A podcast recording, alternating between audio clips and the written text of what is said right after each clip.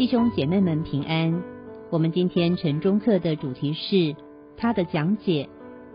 于是从摩西和众先知起，凡经上所指的自己的话，都给他们讲解明白了。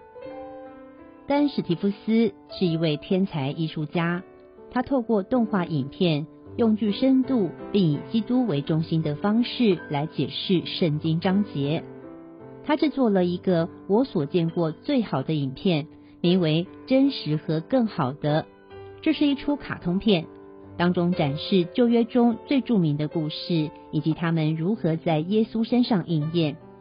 它说明耶稣是真实且更好的亚当，真实且更好的亚伯拉罕、摩西、大卫、约瑟、以斯帖、约伯、逾越节的羔羊等等。这样的呈现带来惊人和非凡的效果，因为观众可以看出他们全都与耶稣息息相关。这也是耶稣在复活的早晨所解释的，它成为我们耶稣一零一事工的核心概念。这一次，耶稣向门徒解释了圣经的一致性。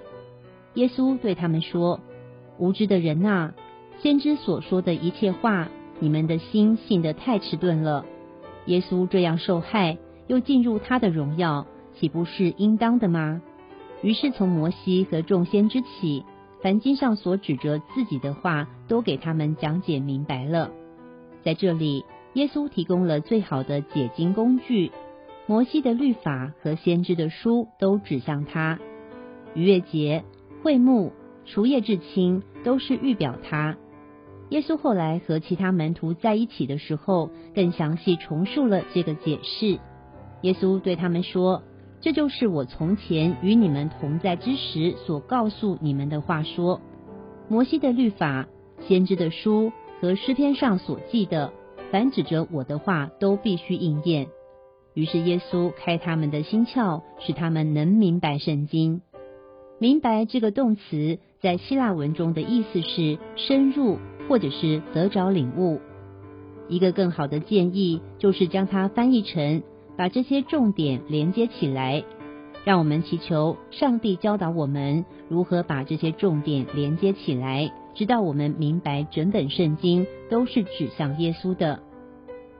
我们一起祷告：主耶稣，你在圣经中用各种方法教导我们明白神的话语。又用比喻讲解，让人明白领悟过来。求主赐给我们研读圣经智慧的能力，不但明白，还可以用行动来体现信仰在我们的生活中。求主带领我们每天的生活更像耶稣的品格。祷告奉主耶稣基督圣名求，阿门。